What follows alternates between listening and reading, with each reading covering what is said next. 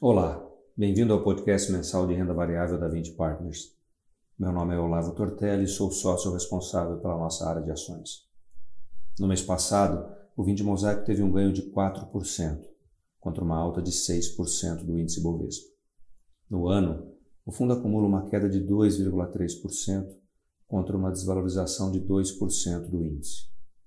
Já o Vinte Seleção, fundo da nossa estratégia de dividendos, registrou uma valorização de 5,6% no mês e no ano acumula uma perda de 3,9%. Nossas posições em Equatorial e Bradesco foram os destaques positivos no mês.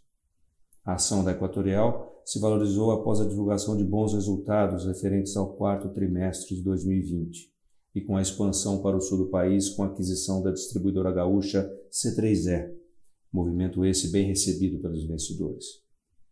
Enquanto seus resultados evidenciam sua capacidade de entrega em distribuidoras já adquiridas e em projetos de transmissão, a vitória no leilão abre uma nova oportunidade de geração de valor e de diversificação. Acreditamos na capacidade de execução e de alocação de capital da companhia, inclusive em novas frentes, e seguimos confiantes em relação ao nosso investimento. Já a ação do Bradesco reagiu positivamente com a perspectiva de resultados melhores decorrentes do intenso programa de corte de custos e de fechamento de agências, o que ajuda a aplacar as preocupações com o acirramento competitivo das fintechs e com as novas medidas restritivas impostas pela pandemia. Em contrapartida, Suzano e Totos foram os destaques negativos. Após uma forte alta no mês de fevereiro, a ação da Suzano foi mal em março. Apesar do desempenho, não enxergamos nenhuma mudança significativa nos fundamentos da indústria nem da empresa. Embora acreditemos que os preços da celulose poderão ceder no médio prazo, em função do aumento da oferta no segundo semestre, continuamos otimistas com as perspectivas para a empresa. No caso de TOTOS, a ação performou mal, basicamente por dois fatores.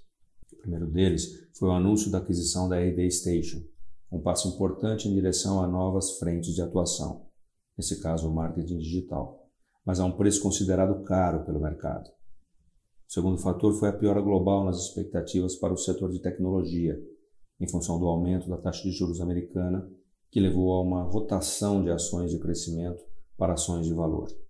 Apesar disso, seguimos confiantes com o nosso investimento e acreditamos que no tempo essa aquisição, que a princípio pareceu ser cara, vai adicionar muito valor para a companhia. Continuamos vendo um retorno atrativo no mercado de ações, mas o momento atual requer uma certa cautela.